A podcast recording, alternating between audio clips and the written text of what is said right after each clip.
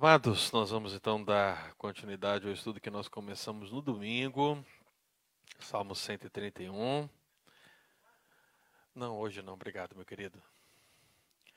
Salmo 131. Diz assim a palavra do Senhor: Senhor, não é soberbo o meu coração, nem altivo o meu olhar. Não anda à procura de grandes coisas nem de coisas maravilhosas demais para mim. Pelo contrário, fiz calar e sossegar a minha alma. Como a criança desmamada se aquieta nos braços de sua mãe, como essa criança é a minha alma para comigo.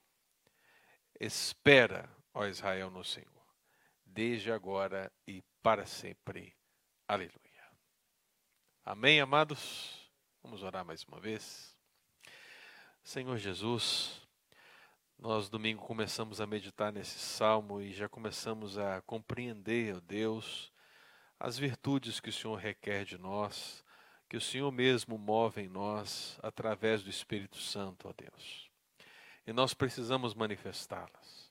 É o fruto do Espírito, é o novo homem espiritual que precisa prevalecer, ó Deus e jamais o velho homem, jamais o fruto da carne, as obras da carne. Por isso, Deus, tenha misericórdia de nós e nos encontre, ó Deus, servos fiéis ao Senhor em nome de Jesus. Queremos aprender com homens de Deus, queremos aprender com a palavra do Senhor, queremos aprender com esse salmo escrito por Davi e pedimos ao Senhor que nos ensine em nome de Jesus. Amém. Muito bem, meu querido. Apenas aqui para a gente fazer uma recapitulação, o tema que nós estamos trabalhando é virtudes indispensáveis diante do Senhor. E para que a gente possa iniciar, vamos só recapitular que nós fizemos aqui um histórico, fizemos aquele histórico de exaltação do rei Davi, segundo a carne, ou segundo aquilo que nós poderíamos elencar no aspecto humano, e fizemos aquele paralelo com o apóstolo Paulo. Então, assim como o apóstolo Paulo, ele tinha um currículo, que ele começava a colocar esse, esse currículo às igrejas a fim de defender o seu apostolado, o seu direito, nós poderíamos também fazer isso com o rei Davi, que tinha muitas características interessantes. Nós fizemos isso domingo passado. Queríamos mostrar que essas virtudes que o rei Davi tinha enquanto homem não são necessariamente as virtudes das quais nós estamos falando que precisamos manifestar diante de Deus. Porque em si, todo homem, irmão, todo homem criado à imagem e semelhança de Deus, portanto, todos, todos são criados à imagem e semelhança de Deus, todos manifestam, todos manifestam atributos, virtudes que são boas. Esse é o ensino de Jesus. Vós que sois maus, não sabeis dar boas dádivas aos vossos filhos? Então, isso aí não tem nenhum valor diante de Deus. A questão é, quando há uma mudança, uma transformação de vida, quando você é nova criatura, as virtudes às quais se espera que você manifeste são virtudes comparáveis à palavra do Senhor, de acordo com essa obra do Espírito Santo ministrada sobre nós. Então nós vimos esse conceito bíblico de virtude diante do homem natural e do homem redimido, mostrando essa diferença. E o que nós estamos falando aqui são as virtudes do homem redimido, as virtudes que só o Espírito Santo de Deus pode proporcionar. E nós vimos que o Salmo 131 é uma poesia de um homem de Deus que não se louva, mas que reconhece o mover de Deus em sua vida. E para a gente iniciar esse salmo a gente fez aquele, aquela análise do paralelismo que o salmo tem, né? Eu escrevi no quadro da outra vez, mas eu vou jogar na TV hoje para os irmãos verem colorido, né? Então, qual que é a ideia do paralelismo mesmo, só para a gente lembrar? Porque isso é importante, meu querido, porque basicamente toda a estrutura sapiencial da Bíblia é trabalhada assim. E quando eu falo sapiencial, estou falando de Salmos, estou falando de Provérbios, Estou falando até mesmo de Eclesiástico e Cântico dos Cânticos. Então, até mesmo o livro de Jó, você vai encontrar paralelismos. É uma estrutura presente na literatura sapiencial. Então, o Salmo 131 ele vai ser analisado a partir dessa expressão pelo contrário. porque ele tem duas ideias paralelas em si, que se estão colocadas ali de maneira antagônica, justamente por, por causa da expressão pelo contrário. E essas duas ideias elas vão mostrar o ensino do salmo. Então o que, que nós vimos? Que a primeira parte desse salmo, os verso, o versículo 1, ele fala justamente de que não é soberbo, não é altivo, eu não ando e demais para mim. Nós fechamos essas quatro. E vimos que essas quatro estão ligadas a essas três: coração, olhar e grandes coisas. E depois fizemos a análise do versículo 2 e 3, que diz que fiz calar, sossegar, se aquietar e espera, analisando a partir das palavras alma, braço da mãe e agora para sempre. Então essa escritura ela está presente no Salmo. Quando você lê o Salmo e você se alimenta dele, Deus fala ao seu coração. O Espírito Santo fala ao seu coração. Agora é importante que você entenda que aquilo que Deus revelou na palavra dele é muito mais profundo, às vezes. Porque Deus utilizou de uma linguagem, Deus se, se utilizou de um gênero literário, Deus se utilizou de uma figura poética, de uma comparação. Né? Então, às vezes, nós precisamos aprofundar mais do que a leitura apenas, buscar mais conhecimento. E à medida que você vai buscando mais e mais conhecimento, você vai se alimentando ainda mais e vai se aprofundando ainda mais na palavra de Deus. Porque o que nós queremos, meu querido, é que você não seja uma criança eterna em termos de conhecimento bíblico, mas que você possa crescer e possa amadurecer. E essa fala minha tem a ver muito com a segunda parte desse salmo, justamente pela figura braços da mãe que a gente vai analisar aqui. Então, dito isso, meu querido, nós falamos da primeira virtude. E qual é a primeira virtude? Eu quero que você repita bem forte comigo. Vamos lá? Diante. Seja humilde. Diante do Senhor, seja humilde. E essa humildade é vista na perspectiva do Salmo de três maneiras, e essas três maneiras foram elas que nós estudamos na nossa escola dominical no último domingo. Diante do Senhor, ser humilde significa se apresentar com uma vontade humilde. Analisamos a palavra vontade a partir do coração, como a sede da vontade na perspectiva judaica. Ele disse: Não é soberbo o meu coração. Portanto, o seu coração ele é humilde. O coração, como sede da vontade, ao seu desejo de agir é de humildade. Segundo, uma espiritualidade humilde. Analisamos a expressão olhar. Também da maneira poética, vi, vi, vi, vi hoje eu estou maravilhoso. Né? Vimos que o olhar também na perspectiva dos judeus tem essa ideia da vida espiritual da pessoa. Talvez alguém pensaria que seria a alma, né? A, a parte espiritual. Assim como a gente acha que coração é a sede dos sentimentos, e não é na perspectiva judaica, na perspectiva judaica, os olhos têm a ver com a vida espiritual da pessoa, e a gente acha que é a alma, nós também vamos achar tudo diferente nesse aspecto quando a gente pensa onde estão os sentimentos na perspectiva judaica. E aí você vai perceber que está um pouco mais embaixo, né? Está onde? Está no ventre está no intestino, né? Imagine, né? Isso Salomão não colocou, né? Eu vi aqui no último conto brincando com isso. Mas geralmente a gente fala que, olha, eu guardo você no coração. Mas o judeu, ele diria, olha, eu guardo você nos meus intestinos. Aí ficaria um pouco esquisito, né? Não ficaria muito amoroso. então é tudo diferente, meu irmão. É tudo diferente. Hoje nós vamos analisar alma.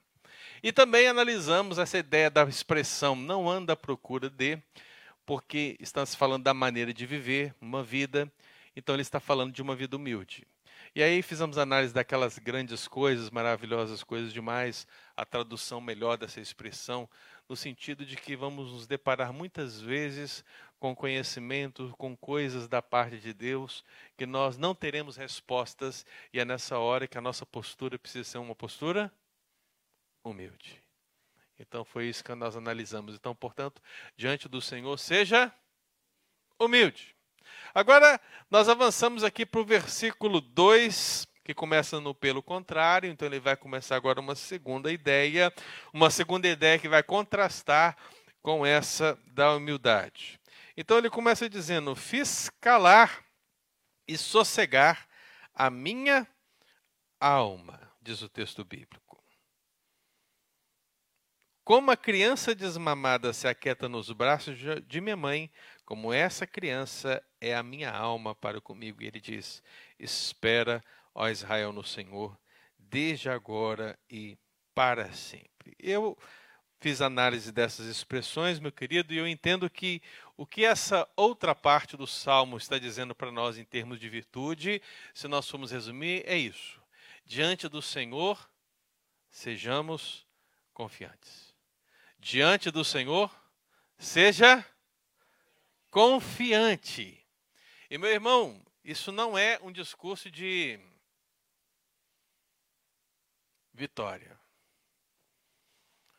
Isso não é um discurso de determinismo. Isso não é um discurso antibíblico. Afinal de contas, desde o princípio da Escritura, meu amado, quando as promessas foram dadas, quando a primeira delas foi dada, quando foi dito que um descendente viria e que faria que todos os efeitos do pecado sobre Adão e Eva deixassem de existir, desde essa época as pessoas acreditaram com confiança nessa promessa. E o remanescente foi salvo no Antigo Testamento porque creu na promessa, confiou na promessa confiou no Deus da promessa. Então não é diferente hoje. Você também precisa ser confiante. Então o salmo quer estabelecer como é a sua confiança para com Deus. Você já deve ter lembrado de um outro salmo, o Salmo 125, que ele diz: Os que confiam no Senhor são como o monte de Sião, que não se abala fim para sempre. Será que não se abala mesmo? Talvez aqueles que confiavam com o monte de Sião a gente não está para um monte de céu, a gente está mais para do mar, a gente está mais para coisas mais maleáveis. A nossa confiança se abala muito facilmente. A gente tem a habilidade de confiar desconfiando. Mineiro é assim, mineiro principalmente, ele confia desconfiando, né? Por isso que ele vai pelas beiradas. Ele vai comendo pelas beiradas. Então não é isso que a Bíblia quer de nós, irmão. A Bíblia quer que, em relação ao Senhor, nós, diante dele, tenhamos plena confiança. E como essa confiança ela pode ser manifestada de acordo com o Salmo? Diz o texto: Fiz calar e sossegar a minha alma. Confiar, meu querido, significa, nesse sentido, confiar com paz, em paz. As pessoas têm dificuldade em confiar, meu querido, porque muitas vezes o seu coração, a sua vida, a sua alma não estão em paz. Eles não têm a paz com Deus, não têm a paz de Deus, e uma vez que essa paz não é manifesta de nenhuma outra maneira, a confiança se torna uma atitude extremamente difícil. Então o texto bíblico está falando que há uma relação específica entre a confiança e paz, e eu fiz a análise dessa expressão calar e sossegar para você entender. Se a alma, se a alma para nós, desculpa, viu, querido, você vai ter que mexer muito para lá e para cá, mas se a alma para nós seria a sede da espiritualidade, né, porque a gente sempre coloca a alma na perspectiva de Deus, então essa é a perspectiva ocidental a perspectiva grega, não é a perspectiva judaica, porque para o judeu a alma ela é a fonte da vida. E aí você pergunta assim, por que que para o judeu é a fonte de vida? Porque quando Deus fez o homem lá, juntou lá o barro, fez o homem, o que que ele fez? Soprou sobre ele, né? E ele se tornou o quê? Alma vivente. Então a interpretação poética judaica é justamente isso. A alma ela é a fonte de vida da pessoa. Então nesse aspecto, meu querido, ele está dizendo que ele faz calar e sossegar. E a expressão é interessante, porque a, a expressão faz calar, ela literalmente significa silêncio. Ficar em silêncio. E eu não sei você, irmão, tirando a igreja, a gente tem uma dificuldade gigante de ficar em silêncio. Se eu falasse aqui para a gente ficar um minuto em silêncio, a gente ia conseguir? O que, que você acha? Não. Não segue não. Você viu que eu fiz a pergunta e rapidinho você respondeu, viu? a gente vai até tentar, mas não vai conseguir. A gente vai ouvir alguma coisa, irmão. O silêncio é difícil. O silêncio, ele, ele, ele nos constrange. Você já sentou para conversar com uma pessoa e não tinha assunto para conversar com ela? O que aconteceu? Me diz aí você. Quando você sentou com alguém para conversar, você não tinha assunto para conversar. O que, que ficou? O que, que aconteceu? O que, que houve? Silêncio. E o silêncio incomoda? Incomoda, porque você fica assim, quem vai falar primeiro? Ele ou ele? O que, que eu vou falar? O que, que eu vou falar? O que, que eu vou falar? O que, que eu vou falar? Pô, vai chover amanhã, né? O tempo nunca falha, irmãos. Essa é a primeira, viu? Tempo. Segundo, e, a, e seu time, hein? Seu time. Aí começa, vai pro futebol. Vai criando o quê? Alguma coisa. Porque o silêncio incomoda, irmãos. Mas, quando falamos de confiança no termo bíblico do Salmo 131, ele está dizendo justamente disso, de ficar em silêncio. Salmo 62, 1, Lamentações 3, 26. Para que você não demore muito, eu vou ler o Salmo 62, que também é um salmo de Davi, e ele diz assim: Somente em Deus a minha alma espera silenciosa. Dele vem a minha salvação. E em Lamentações 3:26 diz: Bom é aguardar a salvação do Senhor, e isso em silêncio. Aí parece-nos estranho a gente imaginar essa expressão. Porque o que Deus está requerendo de nós é o silêncio. Ele quer que a gente chegue na presença dele e fiquemos em silêncio, mudos, calados. Óbvio que não, irmão. O próprio salmo é uma descrição que vai contra o silêncio. Muitas vezes o salmista ele está expressando justamente, olha, a minha alma espera silenciosa no Senhor e ele está nesse momento cantando, falando, escrevendo. Então é óbvio que Deus não está requerendo de nós o silêncio, meu querido. Mas a ideia é de que no momento que você entrega a sua causa ao Senhor, no momento que você coloca a fonte da sua vida, a sua alma, tudo que você tem na presença do Senhor, quando você faz calar, quando você sossega, quando você fica em silêncio, significa você está confiando. Você está deixando Deus agir. E desculpa essa expressão deixando Deus agir, porque quem somos nós para deixar Deus agir, né? Mas é de uma maneira antropomórfica para você entender o que eu estou querendo dizer, meu querido. A ideia é que você entrega ao Senhor e fica esperando. Esperar em silêncio significa que você não está sofrendo mais com aquilo, que você sabe que Deus vai responder, que você sabe que Deus vai agir, que você sabe que Deus vai conduzir todas as coisas. Então você ora entrega, e a sua resposta em silêncio significa confiar. Então Deus não está exigindo de você o silêncio no sentido literal. Ele quer que você faça calar ou sossegar a sua alma no sentido de descansar no seu controle, no controle divino, na soberania divina, no Deus que vai atuar. Então, essa é uma virtude. Essa é uma virtude indispensável que nós precisamos ter, irmãos. E por que, que é uma, uma virtude indispensável que nós precisamos ter? Porque um dos maiores males que temos vivido no nosso tempo é justamente a ansiedade. E a gente fala com muita naturalidade da ansiedade, né? Porque quando você vai conversar, primeira uma das coisas que você costuma dizer é: "Nossa, eu sou muito ansioso. Nossa, eu sou muito ansiosa". Isso em relação a Deus, as suas promessas, as suas manifestações, não pode ser algo natural, meu querido. Porque se você conhece Deus, se você vive para Deus, se você conhece as promessas de Deus, se você confia nela, se você tem uma vida de oração, se você lê a Escritura, portanto, se você tem um relacionamento com esse Deus, é esperado de você como virtude que você confie em paz no Senhor, que você entregue a sua causa ao Senhor e descanse. Então, Filipenses 4, 6, 7 é a resposta. Porque o apóstolo Paulo diz o quê? Não andeis ansiosos de coisa alguma.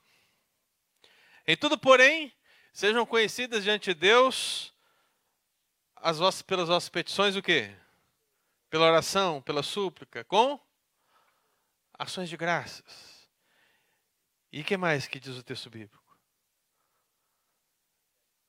E a paz de Deus, que excede todo entendimento, guardará o vosso coração e a vossa mente em Cristo Jesus.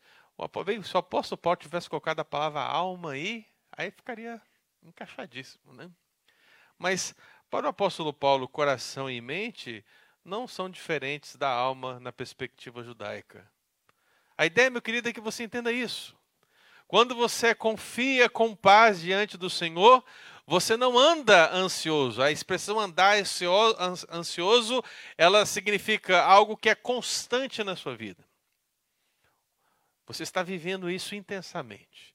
Não é uma coisa que acontece. Não é algo que veio, você ficou ansioso e passou. Não, é uma constante. E meu irmão, se é constante, não é bom. Então, pense comigo. Você confia com paz? Você confia em paz? Você fez calar e sossegar sua alma diante do Senhor? Diante dele você é confiante? A esse ponto. Davi está dizendo que é. Ele é humilde e ele é confiante. Ele fez calar e sossegar a sua alma. Mas diz mais o texto bíblico, né? Então ele confia em paz diante do Senhor, seja confiante, confie com paz. E segundo, confie com segurança. E a expressão é criança desmamada que se aquieta nos braços da mãe. Essa é uma expressão, meu irmão, que ela tem nuances mas a figura de, da mãe com um filho, ela já foi usada por Deus em vários momentos para expressar na Bíblia a ideia de segurança. Não quer dizer que Deus é uma mãe, porque você sabe, Deus é pai. Talvez você está rindo de mim, mas não é, é sério o negócio, irmão. É sério. Tem pessoas que vão defender o indefensável a partir de algumas situações e nós temos que entender que na leitura sapiencial isso é um salmo. temos aqui uma comparação com um propósito poético. Não é uma descrição literal de Deus, mas uma comparação a fim de Deus nos ensinar uma lição acerca de uma das suas ações para conosco. Então ele está dizendo, e começando essa comparação com a expressão como, porque é assim que uma comparação começa. Como? Assim como, assim é. Então, assim como uma criança desmamada que se aquieta nos braços da mãe, Davi fez sossegar, fez calar a sua alma diante do Senhor. Então, essa expressão, meu querido irmão, ela tem aqui a relação de confiança e segurança. E aí, todos os estudiosos, e olha, tem estudioso para isso, viu? Porque pode parecer muito simples para uma mãe. Porque a mãe, ela carrega a criança no seu braço e já está intrínseca a ideia de segurança. Mas eu quero que você entenda que há dois sentidos aqui. E você pode escolher um, pode escolher outro, ou pode escolher os dois. Fica à vontade. Eu escolho os dois, porque para mim é os dois. Mas o que Deus está querendo dizer para nós nessa relação de confiança é que nós somos como essa criança desmamada nos seus braços. E como uma criança desmamada nos seus braços, vai chegar um momento que vamos precisar crescer. Você é uma criança des desmamada. Pais, me ajudem aí, né? Tirando raras exceções, porque daqui a pouco aparece alguém dizendo que não foi assim com ele, né? Mas tirando várias exceções, desmamar uma criança é uma ação fácil.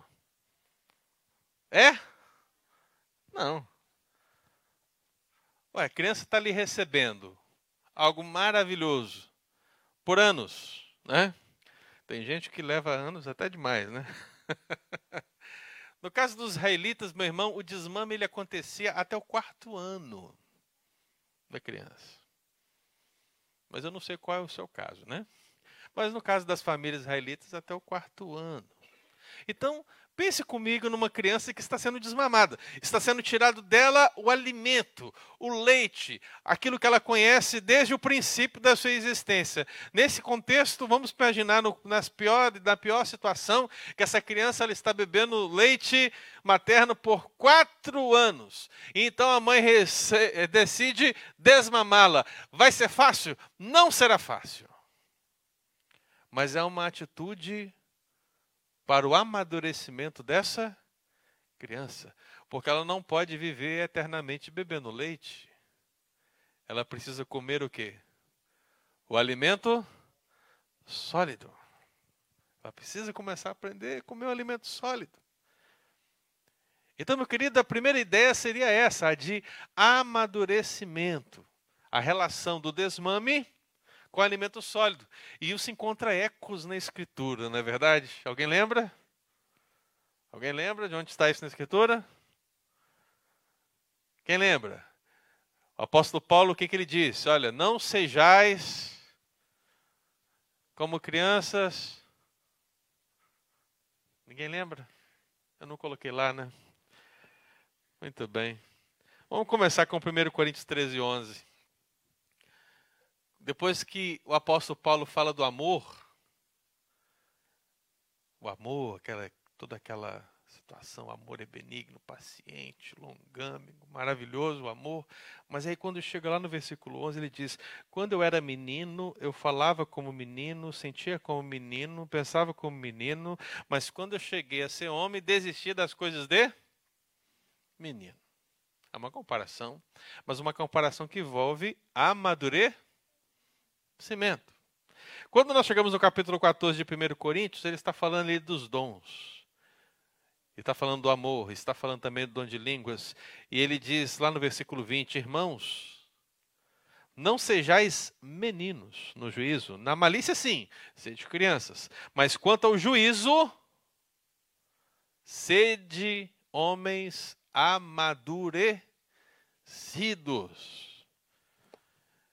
E aí, meu querido irmão, quando o apóstolo Paulo escreve para a igreja de Éfeso, ele diz assim: Até que todos cheguemos à unidade da fé e do pleno conhecimento do Filho de Deus, à perfeita varonilidade, à medida da estatura da plenitude de Cristo, para que não mais sejamos como meninos. E qual é a ideia do menino? Agitados para um lado e outro por todo o vento de doutrina. Então veja, meu querido irmão, essa relação do amadurecimento. Então eu creio que essa comparação envolve o amadurecimento sim. Mas também envolve a ideia do suprimento. Porque a ideia de essa, essa expressão desmamada, né? Ela, felizmente ou infelizmente, ela pode carregar as duas ideias. Tanto a ideia de desmamado como a ideia de amadurecimento como a ideia de suprimento. Então ela pode carregar as duas ideias, mas na segunda ideia, a ideia do suprimento é a criança que ainda está bebendo o leite da mãe e que ao beber o leite da mãe está sendo nutrida, completamente suprida nesse alimento. E aí isso me faz lembrar um outro texto bíblico, mas agora o apóstolo Pedro, né? Quem lembra? Vou começar com o verso dizendo: Desejai.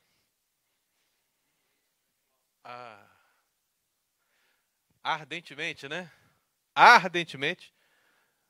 O genuíno leite espiritual. E aí eu louvo a Deus, meu querido, porque eu vejo que a nossa vida cristã ela, ela é assim. Diante do Senhor você precisa ser confiante, porque Deus ele ele te salvou. Amém? Amém? E uma coisa que você não sabe, mas é importante você ler Filipenses para saber, que Deus nos chama a desenvolver a salvação com temor e tremor. Então estamos desenvolvendo a salvação nesse processo de santificação. Então nesse processo de santificação, nós estamos sendo supridos com leite espiritual e estamos sendo levados a amadurecimento pelo alimento sólido. Então na igreja nós temos gente que bebe leite e temos gente que come alimento sólido. E tem gente que não come nada. Não porque está em jejum, né? Mas é porque prefere outros banquetes. Não os banquetes do Senhor. Então, meu querido, a grande questão é: veja, seja confiante diante do Senhor. Confie com segurança. Porque você tem um pai que te carrega nos braços e que não lhe deixa lhe faltar nada. Se você precisa de leite, ele lhe dará o suprimento.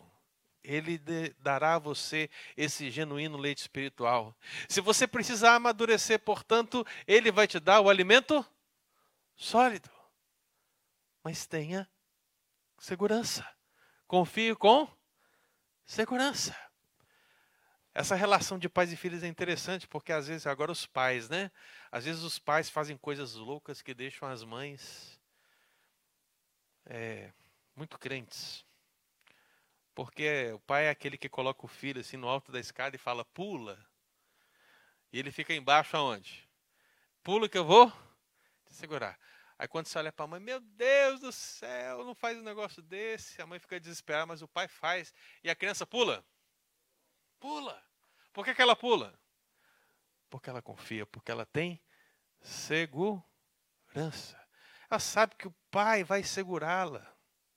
Então, meu irmão, essas comparações, essas observações, elas são colocadas pelo salmista aqui para que nós entendamos que ser confiante do Senhor significa manifestar essa confiança com segurança. Amém? E o texto continua, né? Ele diz assim: Espera desde agora e para sempre. Então você confia com segurança, você confia com paz, e agora você precisa confiar com esperança. Esperança. Como diz o ditado popular, como é o ditado?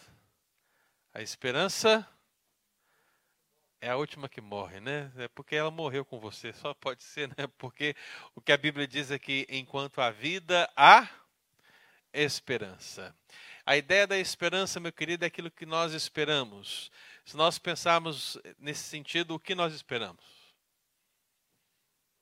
O que, que está lá no ponto 1 um da sua lista de espera?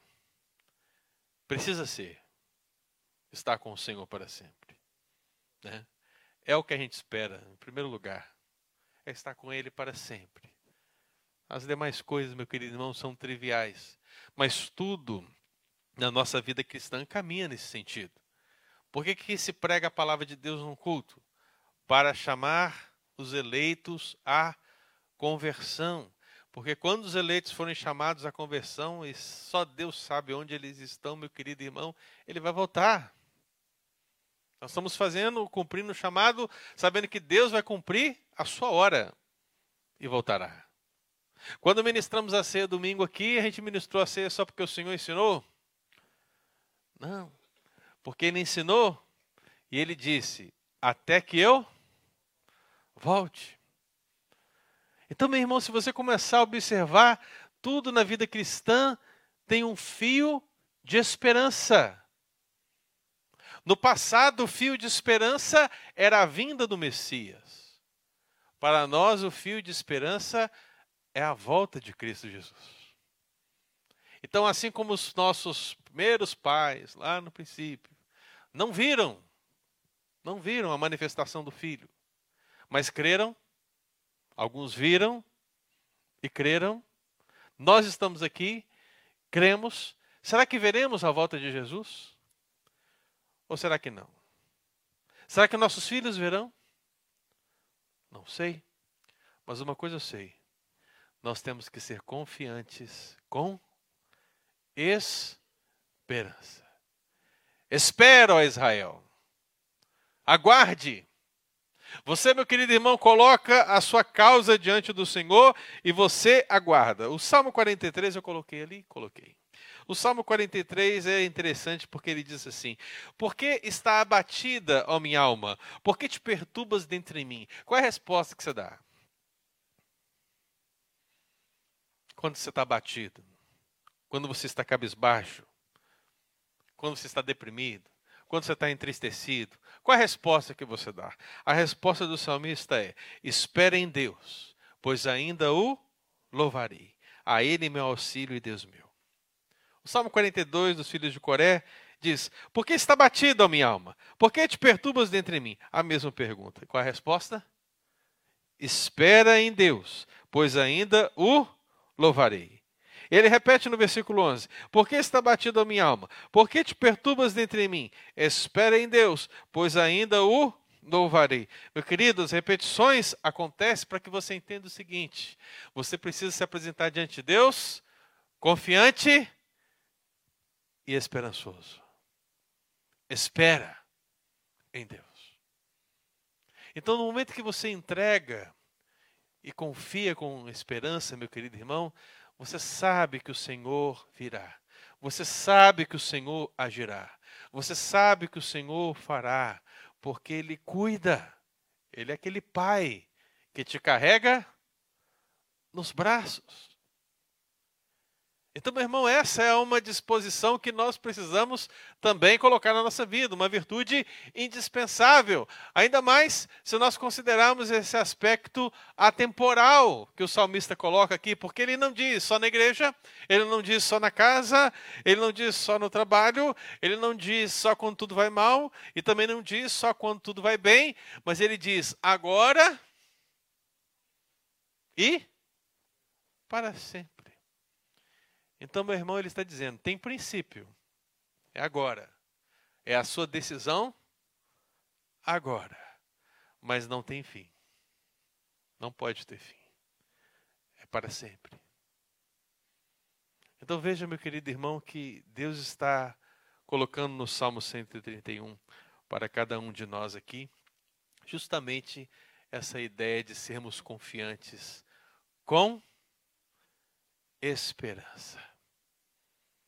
Isaías 26, versículo 4 diz assim a palavra do Senhor: Confiai no Senhor perpetuamente, porque o Senhor Deus é uma rocha eterna.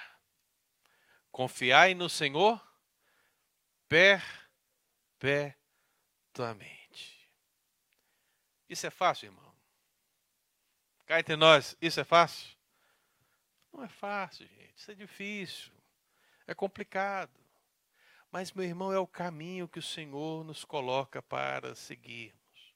Então, no momento que você ouve o que a palavra do Senhor está te dizendo, no momento que você tem o Espírito Santo de Deus no seu coração, capacitando você a cumpri-la, decida no seu coração nesse momento, agora e para sempre, manifestar essas virtudes indispensáveis na presença do Senhor. Seja humilde. Seja confiante. Vamos lá? Seja humilde. Seja confiante.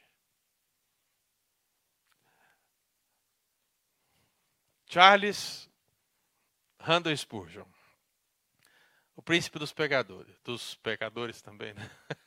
dos pregadores. Mas Charles Haddon Spurgeon, ele comentou sobre o Salmo 31 justamente isso. É um dos salmos mais curtos de ler, porém um dos mais longos para aprender. É curto, né? Rapidinho você lê. Rapidinho você é abençoado pela palavra de Deus.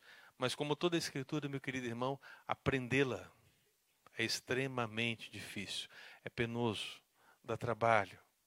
Por isso, meu irmão, que são virtudes que o Espírito Santo de Deus produz em nós, produz na sua vida, produz na minha vida, produz nas nossas vidas.